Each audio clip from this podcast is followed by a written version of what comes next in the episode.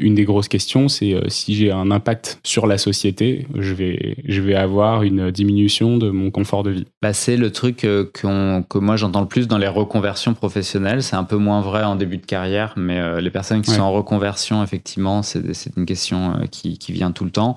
Et il y a une espèce de, de préjugé de pour bosser dans l'impact, en fait, je vais diviser mon salaire par deux. Mm. Et ça, c'est pas vrai quand on regarde les chiffres. Là, je vais encore reciter euh, l'Association pour l'emploi des cadres, l'APEC, euh, qui a fait une étude sur un cadre dans l'économie sociale et solidaire, donc les associations, les fondations, etc., et un cadre dans l'économie classique à compétences équivalentes.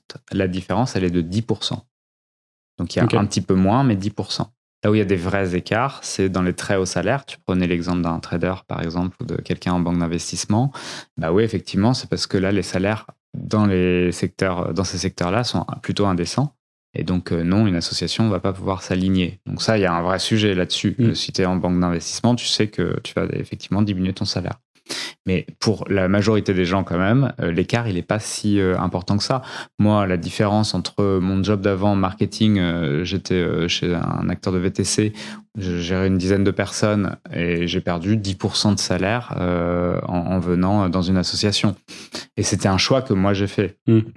Ce qui est très important aussi à dire, c'est faut pas avoir une posture sacrificielle en se disant bah oui mais vu que je vais avoir du sens c'est pas grave de diviser son salaire par deux ça, ça marche un ou deux mois. Et puis quand tu vas commencer à avoir euh, ton loyer ou euh, ton euh, emprunt à rembourser, bah, tu vas te rendre compte que c'est pas marrant et que tu n'as pas envie de compter tes sous tous les jours. Quoi. et c'est clair que en plus, à l'envers, il y a quand même une sorte de euh, consensus un peu tabou euh, quand c'est pour le bien commun, bah, euh, tu pourrais le faire gratuitement. Ouais, ouais. Et, ça, faut se sortir de ça. moi, j'insiste vraiment auprès de tout le monde de dire non, t'as pas à être mal payé parce que parce que t'as du sens. En fait, faut pas choisir entre sens et salaire.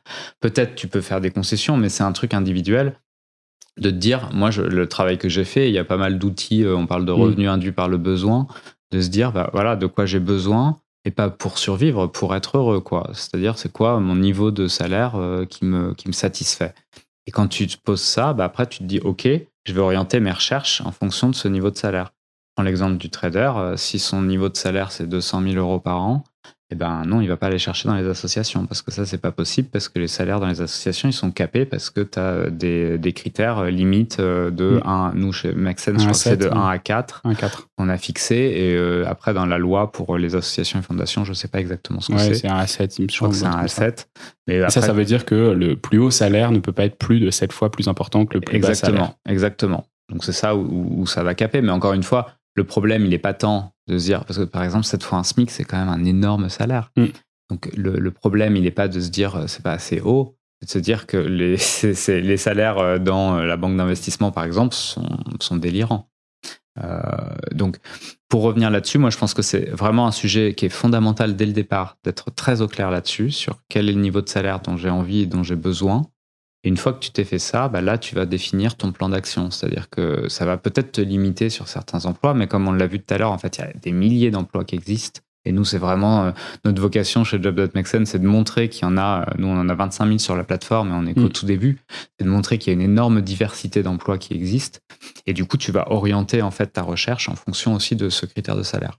Sur, euh, sur la plateforme Job.Make est-ce que vous promouvez des, des jobs qui sont des jobs à impact dans des sociétés qui ne le sont pas? Ou est-ce que c'est très peu Il y en a quelques-uns euh, et on fait attention justement pour éviter le greenwashing. Donc on regarde, on trie vraiment sur le volet mm. les entreprises qui peuvent euh, qui peuvent rentrer. Aujourd'hui, c'est vraiment pas la majorité. Nous, la majorité des emplois qu'on a, c'est dans des associations c'est après la moitié des, des jobs, c'est dans des associations. Et après, dans les entreprises, c'est plutôt des petites structures type start-up à impact ou des tiers-lieux ou mm. euh, des choses comme ça.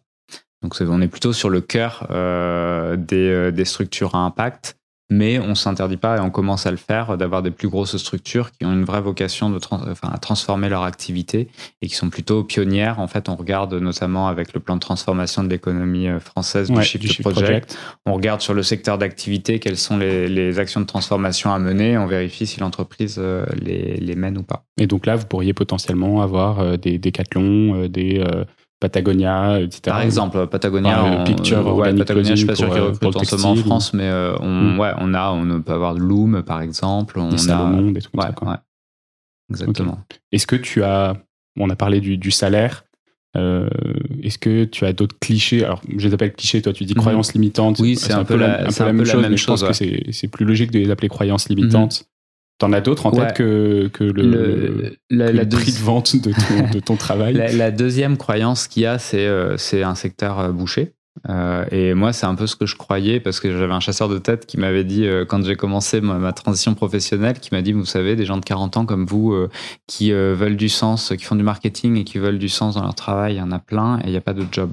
Hmm. En fait, je pense qu'il avait une vision hyper restreinte de, de ce qu'était un, job à impact et du potentiel qu'il y avait. Donc nous, vraiment, c'est pour ça que notre vocation, c'est d'ouvrir, et c'est pour ça que j'insistais tout à l'heure sur les typologies d'emploi et les typologies de, de structure c'est de montrer qu'en fait, euh, souvent on a des œillères. On se dit, bah tiens, de bosser dans l'impact, c'est uniquement bosser dans une ONG, faire de l'humanitaire par mm. exemple. Et quand on s'ouvre un petit peu ces œillères, bah, on découvre que non, c'est pas du tout un secteur bouché. Au contraire, c'est un secteur d'avenir en fait. Les chiffres montrent que ça ne fait que progresser. Il y a de plus en plus d'emplois euh, là-dedans. Donc ça, c'est le deuxième, euh, la deuxième croyance limitante. Et la troisième, c'est un petit peu, j'ai pas les bonnes compétences ou j'ai pas le bon CV. Il faudrait des compétences spécifiques pour exercer un métier dans l'impact. Et ça, c'est pareil, ça dépend vachement du métier. C'est sûr que si vous voulez être ingénieur, euh, si veux être ingénieur euh, dans les énergies renouvelables, euh, bah oui, il faut des compétences spécifiques. Mais encore une fois, je reprends mon exemple, ça fait hyper nombriliste, là, j'arrête pas de parler de moi, mais l'exemple que je connais, de passer de marketing dans une structure classique à du marketing dans une asso, bah, il y a des soft skills, donc des compétences comportementales à acquérir, et il y a des, des pratiques à changer mais le cœur de métier, il est le même. J'ai pas, je me mm. pas fait une reconversion, j'ai pas changé de métier. Par contre, après, c'est vrai que dans le, dans le secteur de l'impact, il y a pas mal de compétences plutôt donc comportementales. Ça va être de, de, la, facilitation, de la communication non violente, parce que les types de structures sont un peu différents. Euh, ça va être euh, tout, ce qui est, tout ce qui est facilitation. Euh, il y, a, un petit peu ce, ce travail-là à faire, ces compétences-là à acquérir. Ça peut s'acquérir sans formation. Hein. Ça peut être sur le tas quand tu arrives dans l'entreprise en général, bah, dans les associations tu as euh, ce type de formation. Puis après, il y a des compétences euh, sur le secteur d'activité, mais ça, comme quand tu changes de secteur d'activité, euh, si tu passes de la banque à l'assurance, il faut quand même te former à ce que c'est mm. que l'assurance. Donc là, ça va être la même chose. Si tu pars sur un acteur des énergies renouvelables, bah forcément, tu vas te former sur le secteur d'activité. Et ce qui est plutôt cool sur les secteurs à impact, c'est que tu as énormément de, de ressources gratuites faire une fresque du climat, déjà c'est un bon départ. Tu peux, euh, moi je, je, je, regardais les MOOC euh, de UNCC Learn, donc euh, du site de l'ONU sur la transition climatique. Ils ont énormément de contenus gratuits qui sont géniaux. donc tu as énormément de choses qui, qui peuvent se faire et tu pas besoin forcément de te lancer bille en tête dans une formation hyper chère, hyper longue pour, pour devenir un expert de je ne sais quoi.